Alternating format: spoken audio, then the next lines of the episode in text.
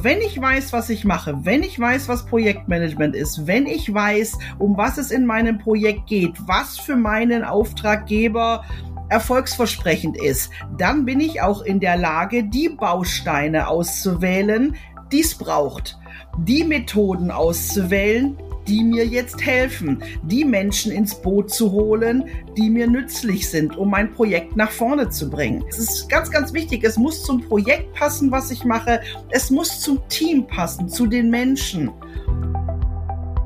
Willkommen zum heutigen TPG Podcast. Und nicht vergessen, den Abo-Button drücken und uns gerne einen Kommentar hinterlassen. Es gibt zahlreiche Bücher zum Thema Projektmanagement, mal mit allgemeinem Fokus, mal spezifisch auf bestimmte Fragestellungen zugeschnitten. Doch nicht immer holen die Bücher uns da ab, wo wir gerade stehen. Genau aus diesem Grund haben sich die beiden Projektexperten Michaela und Matthias Flick dazu entschieden, das Angebot um ein Einsteigerwerk zu bereichern. Ihr Buch mit dem Titel Projektmanagement verstehen ist im letzten Monat im Haufe Verlag erschienen und liefert auf 225 Seiten die Quintessenz aus 45 Jahren nationaler und internationaler Projekterfahrung, Methodenwissen und wertvollen Insights aus der Praxis. In diesem Podcast stellt uns die Autorin Michaela Flick ihr Werk vor. Hallo Michaela, toll, dass du heute mit an Bord bist. Hallo Tina, lieben Dank, dass ich da sein darf. Ich freue mich. Sehr gerne. Ich glaube, die wichtigste Frage, die wir uns halt alle stellen, warum noch ein Buch über Projektmanagement? Was hat euch dazu gebracht und was unterscheidet euer Werk von anderen? Ja, das ist so eine typische Frage, weil es gibt ungefähr gefühlt, keine Ahnung, äh, Trillionen von Büchern über PM. Mhm. Ähm, sehr viele davon thematisieren äh, durchaus auch zu Recht sehr viele Methoden, um äh, die einfach zu erklären. Aber ähm, so ein Buch, das im Prinzip genau das richtige Maß hat an, wir erklären mal, was PM ist, äh, wir erklären, was zu welchem Zeitpunkt wann wie getan werden muss, ohne dass es langweilig wird, weil zu einfach oder zu schwierig ist. Das ist so ein bisschen äh, der Punkt, an dem wir mit unserem Buch ansetzen. Ähm, und deswegen ja, es braucht dieses Buch auf jeden Fall schon noch, denn es ist weniger ein Methode nach Methode erklärt, sondern mehr ein, warum müssen wir im Projekt an welcher Stelle was tun oder eben was unterlassen, damit es funktioniert. Und das dann auch noch sehr, sehr praxisnah. Mhm. Also das heißt, im Grunde schließt ihr dann auch eine Lücke, die bisher noch nicht geschlossen war. Äh, anstatt eben den Methodenfokus zu setzen, versteht man bei eurem Buch einfach mal prinzipiell, wie man vorgeht, was äh, wann zu tun ist. Und das gab es in der genau. Form so nicht am Markt. Und deswegen hattet ihr euch genau. entschlossen, nochmal da Hand anzulegen sozusagen.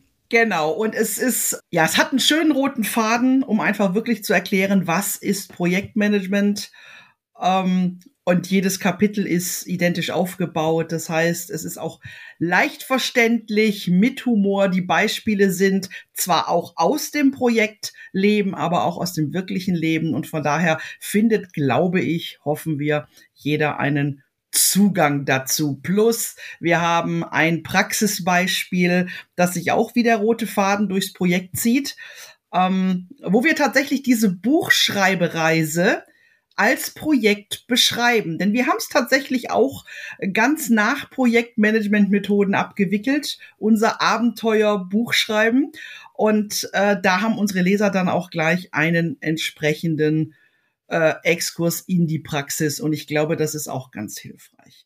Plus wir haben Interviews mit Projektmenschen, aus äh, unserem Umfeld äh, wunderbare Leute, die schon viele, viele, viele Jahre Projekterfahrung haben und uns auf Fragen geantwortet haben und damit einfach Einblicke geben in ihre Projektpraxis. Und auch das ist für unsere Leser, so haben wir zumindest auch schon viele Feedbacks bekommen, super, super spannend, einfach mal zu lesen, was andere so darüber denken, wie es ihnen so ergangen ist. Auch gerade so bei Projekt Fuck-Ups, denn auch dazu haben wir Fragen gestellt.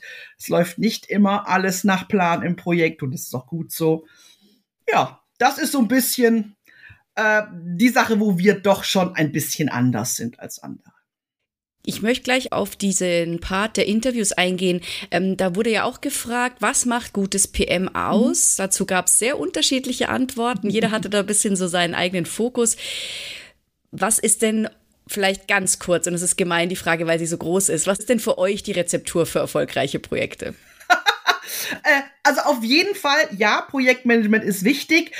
Ganz wichtig, Projektmanagement äh, soll sich immer ans Projekt anpassen. Also nicht die Projekte ans Projektmanagement, sondern Projektmanagement, wenn es gut gemacht ist, passt sich ans Projekt äh, an. Das heißt, wir brauchen gesunden Menschenverstand und dann ist natürlich ganz, ganz wichtig, gutes Projektmanagement ist, wenn wir tatsächlich richtig gut vorne beginnen, eine ganz, ganz tolle Auftragsklärung machen, sehr, sehr gut und mit Sinn und Verstand ins Projekt einsteigen.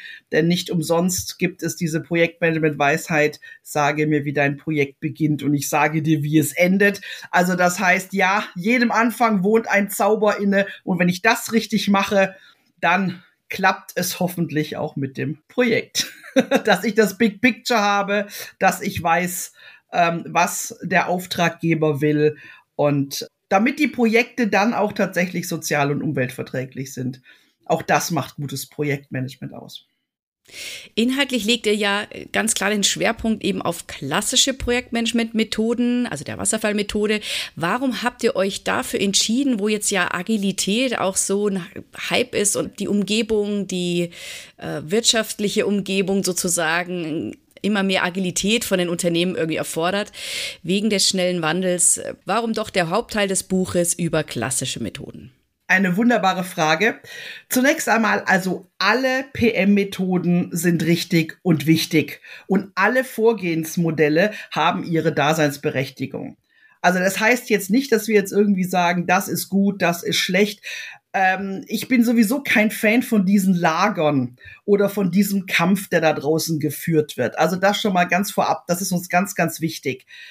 Ähm, wir haben mit dem klassischen Projektmanagement begonnen, weil es uns ja in unserem Buch darum geht, dass die Leute erstmal verstehen, was ist Projektmanagement überhaupt. Und da ist es tatsächlich empfehlenswert, wirklich mal das ist eine Dampfmaschine, fangen wir mal ganz vorne an, wie es schon in der äh, Feuerzangenbowle so nett äh, beschrieben wurde. Ähm, bedeutet, ich muss erstmal die Basics verstehen. Erstmal verstehen, was ist ein Projekt, was ist Projektmanagement, damit ich dann auch überhaupt in der Lage bin, äh, Werkzeuge kennenzulernen und um in der Lage zu sein, Werkzeuge auszuwählen, die ich dann für mein spezielles Projekt tatsächlich auch brauche. Auch agil funktioniert nur, wenn ich es richtig mache, wenn ich weiß, um was es geht. Geht. Also jetzt nicht jedem Hype folgen, uh, Agilität, agil, das ist ja tatsächlich, und das regt mich tatsächlich auch so ein bisschen auf, in aller Munde. Aber ganz, ganz viel da draußen ah, ist gar nicht so wirklich sinnvoll und zielführend, weil die Leute einfach ein bisschen falsch an die Sache drangehen. Wenn die Menschheit aber verstanden hat, hey, was, was ist Projektmanagement? Um was geht's? Auf was kommt es an? Dann picke ich mir die Sachen raus, die ich brauche und das ist bei uns einfach jetzt mal der Anfang. Wir beginnen mal mit dem klassischen Projektmanagement. Das ist quasi der Ursprung auch von agilem, auch von hybridem Projektmanagement. Erstmal verstehen, um was es geht. Ja, und dann kann ich viel besser entscheiden. Aber wie gesagt, alle Methoden sind wichtig, alle Vorgehensmodelle haben ihre Berechtigung. Aber wir haben uns einfach mal dazu entschieden, tatsächlich im klassischen Projektmanagement zu beginnen, hangeln uns da durch die fünf Standardphasen nach der DIN 69901 und dann gehen wir ja auch in die Richtung Agilität, weil es mhm. absolut wichtig ist. Mhm. Ja, weil ihr ja tatsächlich einen Rundumschlag auch geben wollt in dem Buch. Ja. Ne? Ihr habt ja auch ja. noch andere Kap Kapitel, da kommen wir aber dann auch gleich noch drauf. Genau.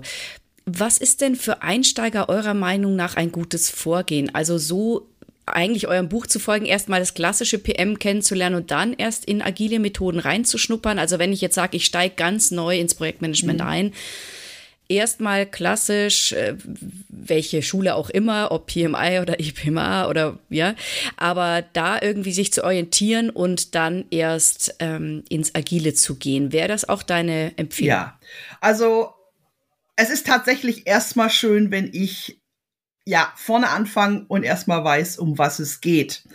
Äh, einen Überblick haben, damit ich auch tatsächlich eine Sicherheit habe, was braucht mein Projekt, was kann ich nehmen. Und da so einen roten Faden äh, zu haben, und das wollten wir mit unserem Buch auch tatsächlich erreichen. Äh, auch agile Methoden sind immer nur ein Teil vom großen Ganzen. Also mal so ein bisschen nach oben zu zoomen, so ein bisschen den, den Helikopterblick mhm. zu haben, ähm, für den ersten Überblick, fürs erste Big Picture ist super, super wichtig. Und dann ist es tatsächlich äh, so für Einsteiger mitmachen, in einem Projekt sein, schauen, austauschen sich mit anderen, äh, dem Projekt widmen und es ist schon so ein bisschen Learning by Doing. Also es geht schon darum, jetzt nicht nur so die Theorie sich reinzuziehen und alles verkopft anzugehen. Gott bewahre, das wäre auch der falsche Ansatz, also schon sehr, sehr schnell in die Praxis zu kommen.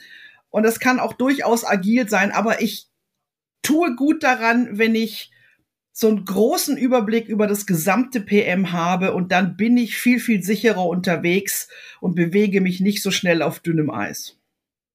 Ja, zumal du ja auch sagtest, ähm, oder viele es auch so handhaben, man äh, also das beste Projektmanagement ist, wenn ich gucke, was braucht mein Projekt, ja. welche Methoden braucht mein Projekt und ich kann das ja nur beurteilen, wenn ich den ganzen Methodenkoffer kenne, zumindest mal äh, genau. im Groben, um dann zu entscheiden, was passt zu meinem Projekt. Um auch zu wissen, ja. zu welchem Zeitpunkt gerade was passiert und warum bestimmte Dinge jetzt wichtig sind. Also das zu verstehen, ja, warum ist es jetzt mega, mega sinnvoll, meine Stakeholder-Analyse zu machen? Oder warum ist es jetzt absolut sinnvoll, äh, sich jetzt hier mal zusammenzusetzen, um äh, ein Review zu veranstalten? Oder, oder, oder. Und das ist einfach das, was es ausmacht und äh, auch den Unterschied macht. Also der Kern eures Buches eben ähm, die Whys sozusagen ja, äh, genau. zu jedem Punkt zu erklären, genau. warum tue ich das, was ich gerade jetzt tue. Mhm. Ja. Und nicht einfach nur nach Strickmuster. Nee, das ist blöd. Also mhm. so Schema F oder ich gucke in so einer Matrix, das, das bringt nichts. Also, weil Projekte ja nun mal per se neuartig, einmalig, einzigartig sind. Das heißt, wir wissen im Grunde nicht, wo es schießt. Äh, da kann ich jetzt nicht nach irgendeinem Raster vorgehen, das wäre fatal. Mhm, mhm. Einer eurer Interviewpartner, der Peter B. Taylor, verweist auf eine Gartner-Studie, die besagt, dass KI bald 80 Prozent der Aufgaben im PM übernehmen wird. Mhm. Und er sagt auch, äh, dass es eben deswegen auch künftig eher darauf ankommt, leistungsstarke Teams aufzubauen. Macht es denn dann überhaupt noch Sinn, mich hier so in die Methoden und Tools einzuarbeiten? Klares Jetzt Ja. provokant gefragt?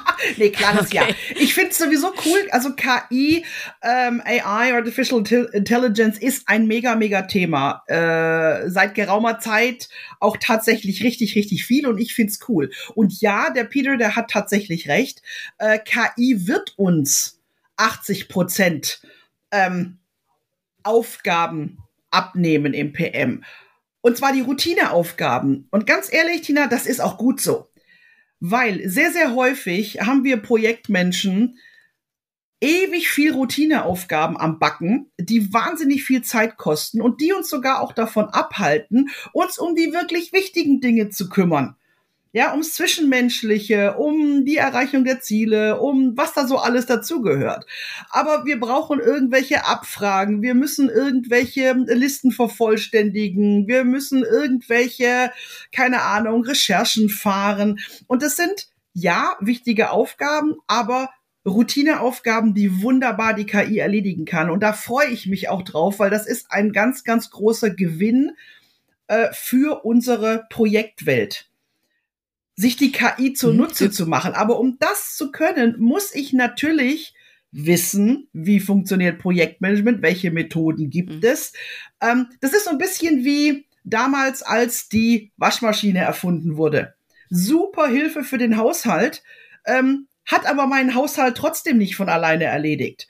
Oder irgendeine wunderbare Küchenmaschine. Ich muss trotzdem Ahnung haben vom Kochen. Ich muss trotzdem einen Plan im Kopf haben, welches Menü ich jetzt zaubern möchte. Es reicht nicht einfach auf den Knopf zu drücken, aber es ist mega cool und zeiteinsparend für ganz, ganz viele Arbeitsschritte. Und so ist es mit der KI auch. Die muss gefüttert werden. Das heißt, je intelligenter ich zum Beispiel bei ChatGPT die Prompts ähm, eingebe, desto besser ist das Ergebnis. Ähm, je besser ich die KI bediene, desto besser ist das Ergebnis. Also ein befreundeter PM-Kollege, der Thorsten äh, Körting, der sagt immer so schön Shit in, Shit out, äh, ist mhm. richtig, ja. Und wenn ich halt Gold in, dann Gold out mache, ja. Und wir müssen die KI natürlich auch überprüfen, reflektieren. Wir können nicht einfach alles so nehmen, wie es kommt, und um das überprüfen zu können, brauche ich Methodenwissen, brauche ich Fachwissen, muss ich GMV, gesunden Menschenverstand, äh, anwenden und einfach wissen, wo es schießt. Ansonsten geht's in die falsche Richtung. Aber ja, KI ist eine coole Geschichte und für die Routineaufgaben, für äh, bestimmte Dinge wird es eine wahnsinnig tolle Erleichterung sein und uns echt einen Quantensprung nach vorne bringen. Kann ich nachvollziehen. Also ich glaube, es steht und fällt ein bisschen mit der Zuverlässigkeit der Daten. Und es geht ja bei Projekten um die Menschen, also auch die Projektschaffenden, auch die Projektleitenden, egal in welcher Rolle, ob als Scrum Master oder als Project Owner oder als Projektmanager. Ähm, das Wichtigste, was die machen müssen, ist die Arbeit mit den Menschen. Mhm. Und in dem Moment, wenn so Routineaufgaben vom Backen sind, können wir uns wieder auf die Menschen fokussieren und das ist dem Projekt super zuträglich. Ja, ja, denke ich auch.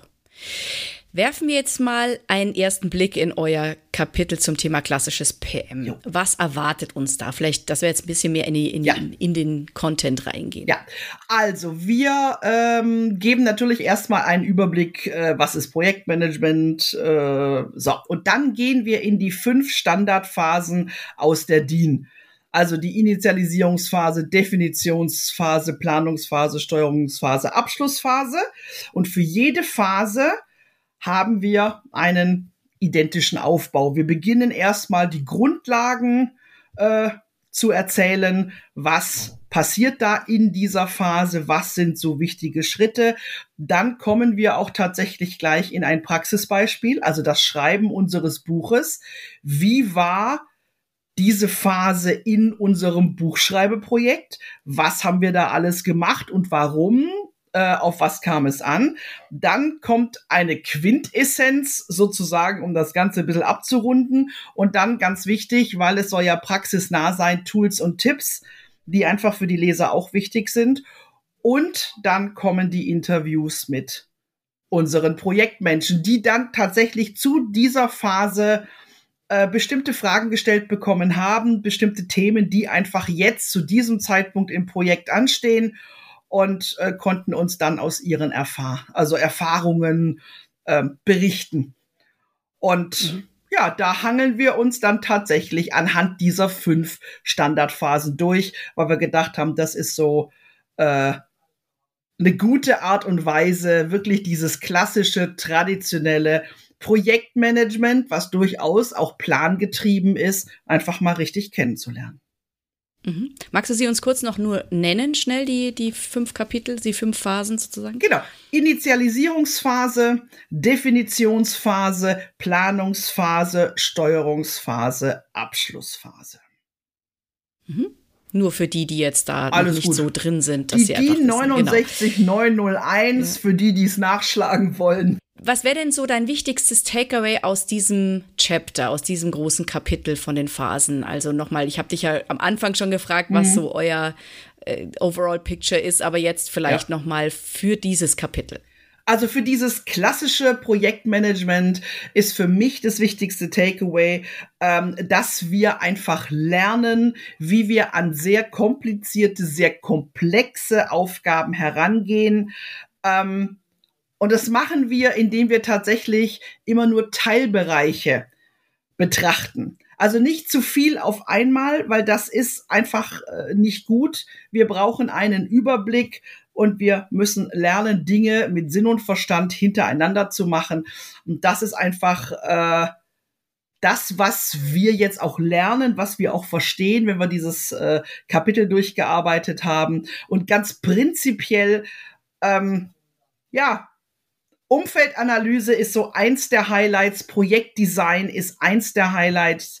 Äh, für mich sowieso, Projektdesign ist für mich ein ganz, ganz wichtiges Thema ähm, in den Anfängen eines Projekts, die richtigen Weichen zu stellen. Und das das lernt man, wenn man dieses, dieses Buchkapitel über klassisches Projektmanagement durchliest. Mhm, sehr schön. Im Anschluss an diesen Teil wir haben ja schon angeteasert, mhm. folgt ein noch relativ umfangreiches Kapitel auch über agile und hybride Methoden. Ja. Worum ging es euch in diesem Teil? Was war euer Ziel für die Leser? Ähm, wir haben ein paar Methoden und Vorgehensmodelle angesprochen. Ganz, ganz wichtig. Es ging uns nicht drum, alle irgendwie zu erfassen. Das wäre gar nicht möglich gewesen. Aber es war uns zum einen wichtig, ähm, das Thema Agil, Agilität in den richtigen Kontext zu packen denn es sind da draußen einfach Buzzwords und da passiert ganz, ganz viel, was echt nicht in die richtige Richtung geht. Äh, und da wollten wir mal ein paar Dinge einfach richtig in die Spur bringen und da mal so richtig drauf schauen. Wir haben äh, unter anderem auch mit dem Ari van Bennekum Interviews geführt, äh, einer der Co-Autoren des Agilen Manifests. Ähm, und es war unglaublich spannend seine Einsichten, seine Meinung, seine Einblicke äh, da zu erfahren. Und ganz, ganz wichtig, ähm, dieses Thema haben wir mit aufgenommen, weil es einfach sinnvoll ist, in Projekten auch hinreichend agil zu sein, flexibel zu sein, um einfach zu schauen, was braucht unser Projekt jetzt an dieser Stelle. Sprich, wann braucht es das ganz klar planerische, aber wann müssen wir einfach sehr, sehr schnell auf den Füßen sein? Und da wollten wir einfach auch entsprechende Einblicke geben, weil Agilität für jedes Projektmanagement, für jedes Projekt super, super wichtig ist. Mhm.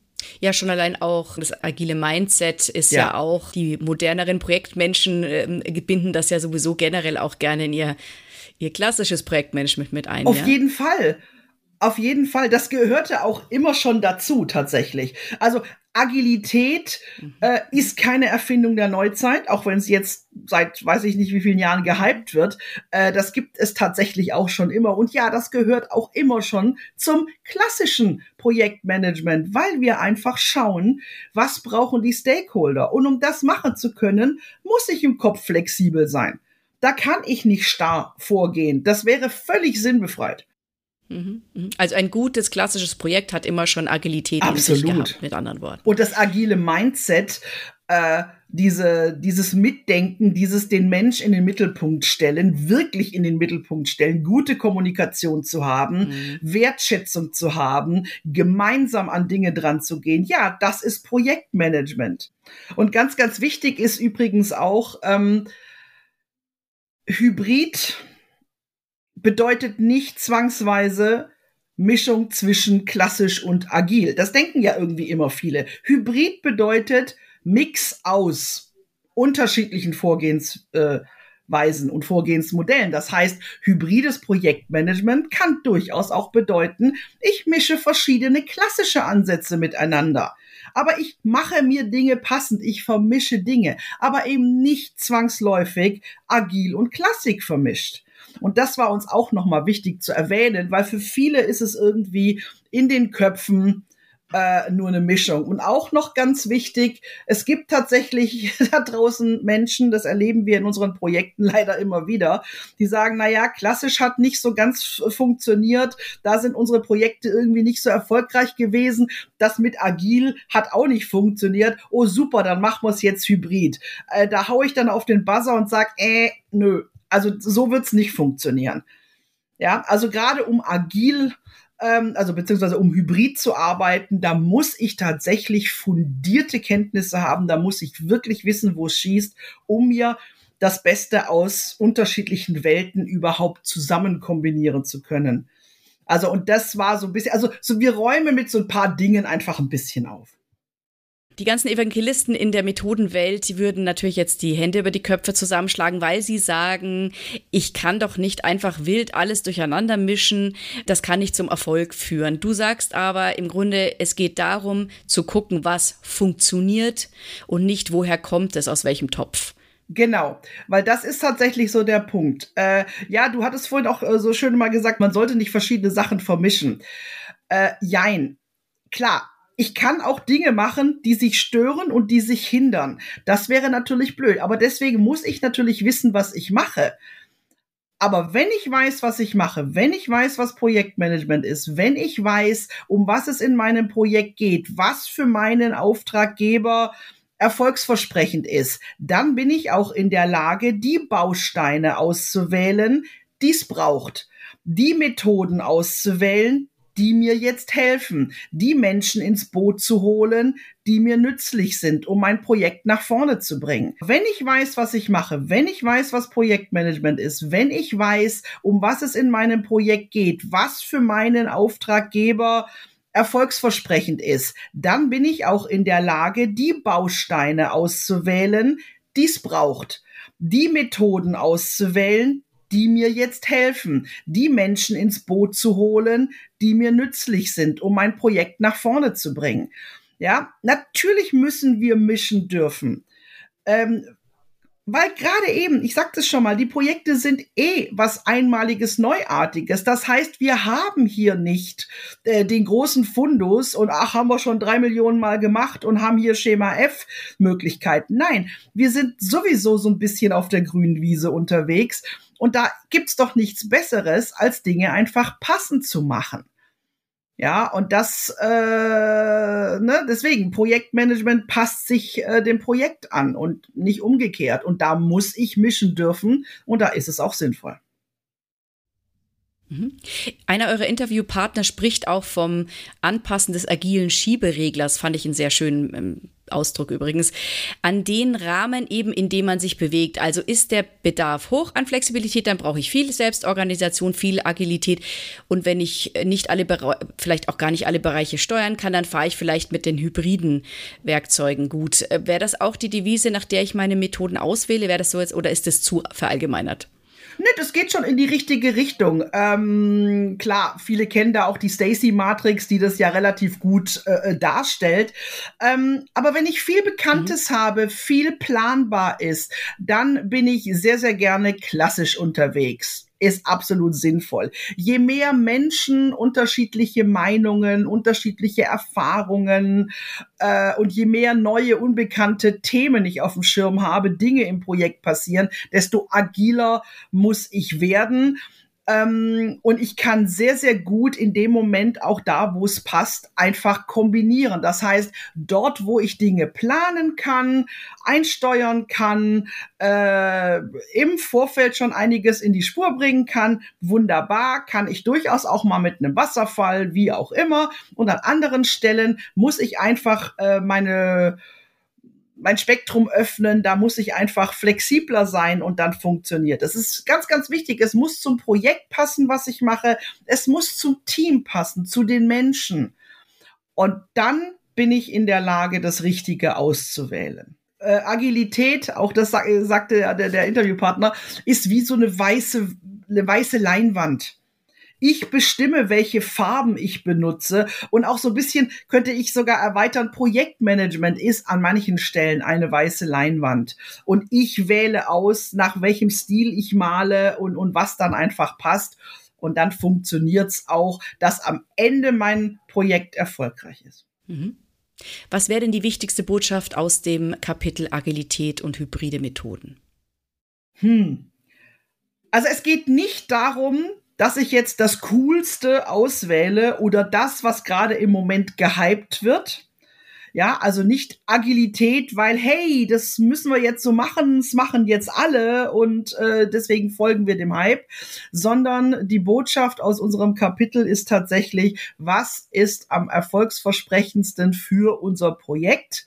weg mit diesen ganzen Lagern, das ist gut, das ist böse, das finde ich ganz, ganz furchtbar.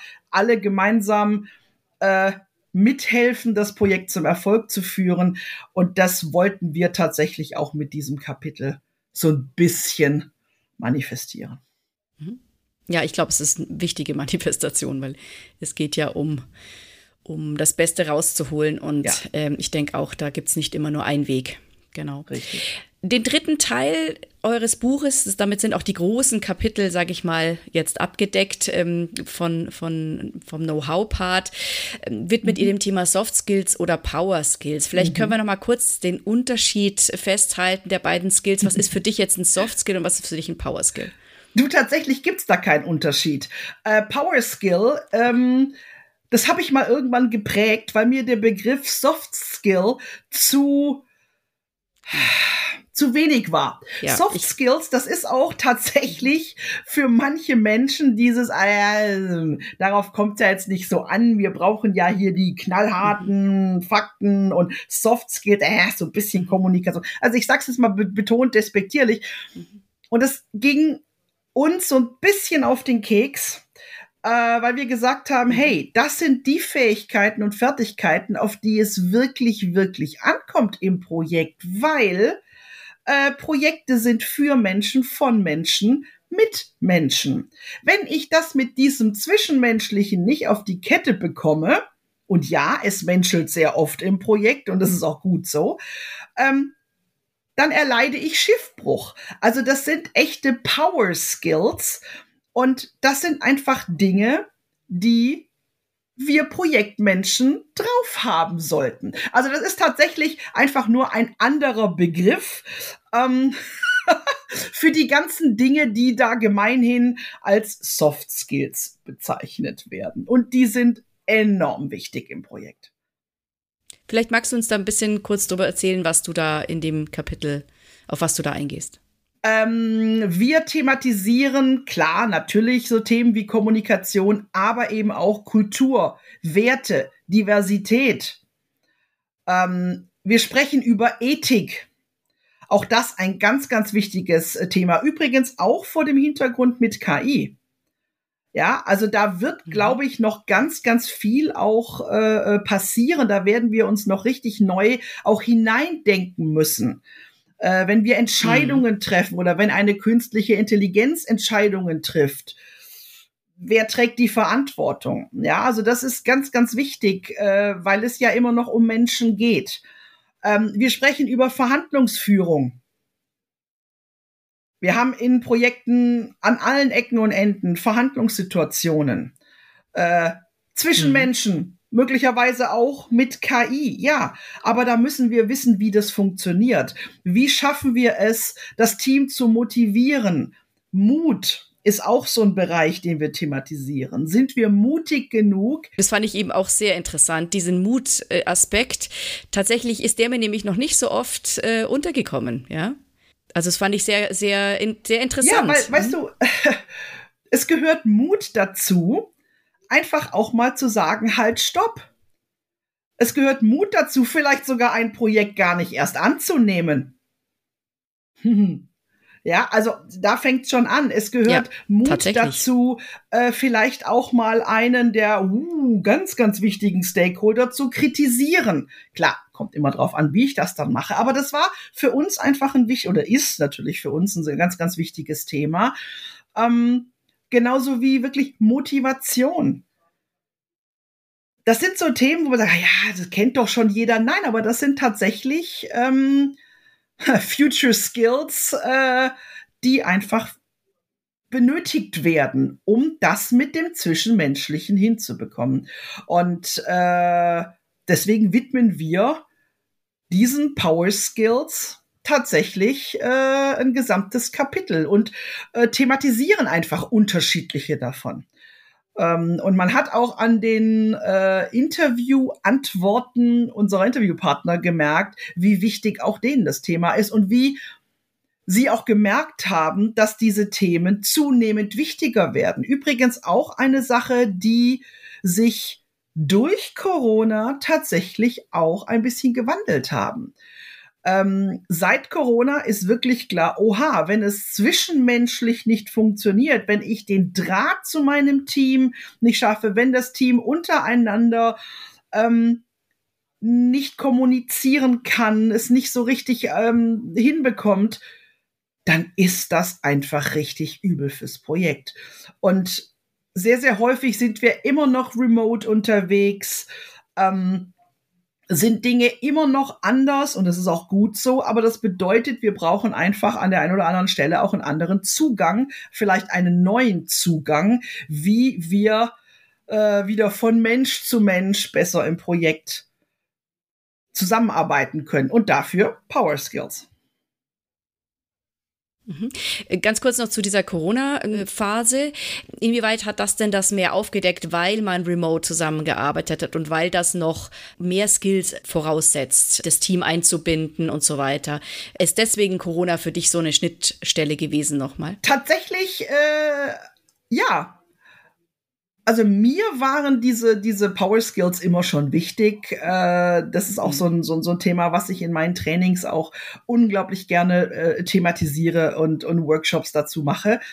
Ähm, aber ich habe eben gemerkt, dass auf mich auch einige Führungskräfte zukamen, also männlich, weiblich, divers. Ähm, wow, es ist jetzt wahnsinnig schwierig. Ich, ich habe das Gefühl, ich kriege gar keinen Zugang mehr zu meinem Team. Oh, hm, Hilfe. Ja, die dann gemerkt haben, oh, das ist vielleicht doch nicht so einfach. Ja, wir haben eine Kamera, mhm. ja, wir haben ein Mikrofon, aber ich habe so das Gefühl, mh, hm, der Draht dazwischen fehlt einfach.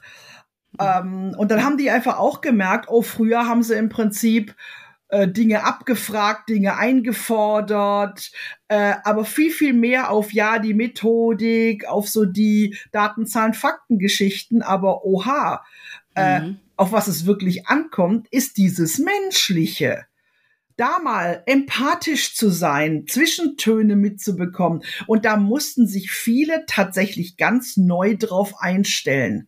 Wie reden wir miteinander? Was funktioniert? Oh ja, doch Kamera an oder nicht einfach was in den Chat so tippen, sondern nachdenken, mit Stimme modulieren. Wenn, wenn jetzt Gestik, Mimik ähm, nur Teilbereiche zeigen, macht das was mit uns. Es ist eine andere Energie ob wir im selben Raum sind, dieselbe Luft schnuppern oder ob wir, keine Ahnung, äh, tausende von Kilometern getrennt sind es ist alles machbar, aber ich muss es mir erstmal vor Augen führen und eventuell an der einen oder anderen Stelle anders an die Dinge drangehen, anders an die Menschen drangehen. Die haben Erwartungen, die haben Befürchtungen, übrigens klassisches Stakeholder Management, aber so haben auch die Leute in unseren Teams eine Situation zu Hause mit Kindern und Hund und Katze und keine Ahnung was. Und das ist, glaube ich, ein bisschen krasser rausgekommen. Das war vielen nicht so wirklich mhm. bewusst. Und jetzt ist es halt wichtig, hey, darauf kommt es tatsächlich auch an und nicht nur darauf, eine saubere Earned Value Analyse zu fahren, um mal ein Beispiel zu nennen.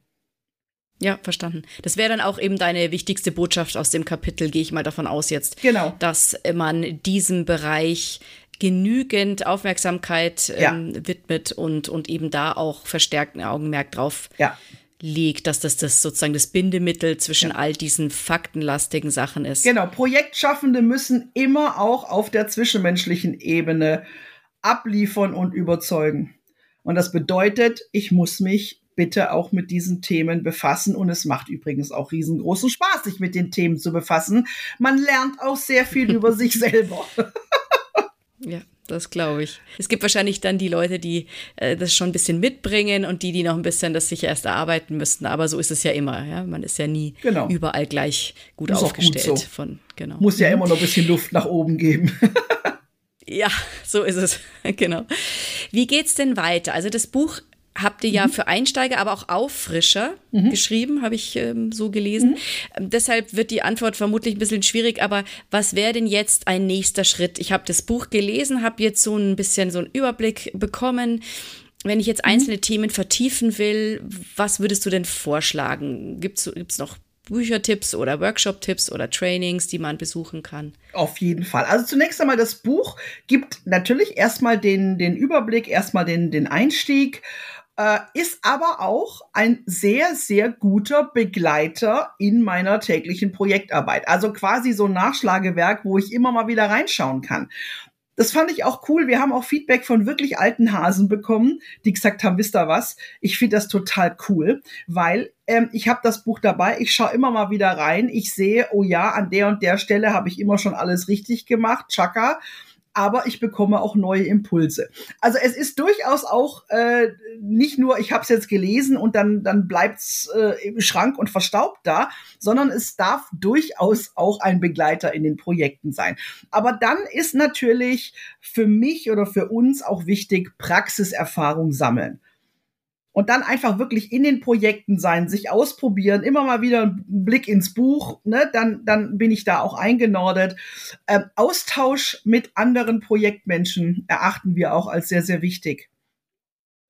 Ähm, also wirklich mit und von anderen lernen, die Schwarmintelligenz zu nutzen, ist ein ganz, ganz großer Schieberegler für uns. Ähm, klar gibt's natürlich weiterführende Bücher, je nachdem, wenn ich sage, ah, zu dem und dem Kapitel brauche ich jetzt einfach noch ähm, fundiertes Vertiefungswissen, weil ich gemerkt habe, keine Ahnung, das mit dem Controlling oder habe ich Defizite, ja klar, dann macht euch schlau. Da gibt's ganz, ganz viele von YouTube-Videos bis sonst irgendwas. Oder habe ich gemerkt, oha, das mit den Power Skills, hm, ja, klar, äh, maßgeschneiderte Trainings, davon sind wir übrigens ein großer Fan also je zielführender und äh, angepasster das Ganze ist, desto besser. Also so dieses äh, von der Stange empfinden wir immer als so ein bisschen schwierig. Ähm, maßgeschneidert ist eine coole Vorgehensweise und Podcasts hören finde ich persönlich eine ganz coole Sache. Ich auch. Mhm. genau, kleine Werbung. ja, kleine, nee, kleine also Werbeblock. Ehrlich, weil du über, über, mit, nee, ist auch richtig. Nein, und vor allem, nein, das meine ich jetzt ernst, weil mit allen Sinnen genießen, über das Hören äh, bekommst du ja auch wieder ganz einen anderen Zugang. Mhm. Äh, Filme schauen, auch das äh, hilft. Äh, Bild schlägt Text, auch ein Grund, warum wir viele übrigens alle von uns selbst erstellte Bilder in unserem Buch haben, weil über dieses Anschauen äh, das einfach doch eine super Ergänzung ist zu dem Lesen von irgendwelchen Datenzahlen, Fakten. Und in der Mischung ist es dann eine richtig coole Geschichte. Und auch wichtig, ja klar gibt's ganz viele Trainings, es gibt auch Zertifizierungen, es ist aber wurscht, ob man eine Zertifizierung macht oder welche, es muss auch da wieder passen Wichtig ist, dass man immer mal wieder sich mit dem Thema beschäftigt, denn da ist Dynamik drin. Das ist nicht, jetzt habe ich es einmal gemacht und da muss ich mich nie wieder drum kümmern. Nein, es ist ein ständiges Lernen, ein ständiges Weiterentwickeln, ein Austausch.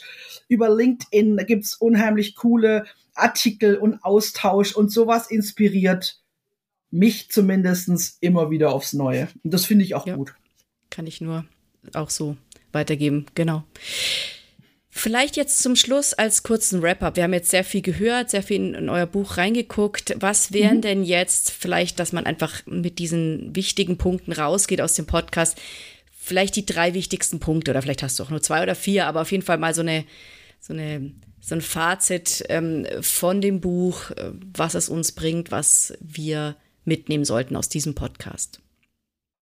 Auf jeden Fall Projektmanagement macht Spaß Projekte sind einfach was Cooles.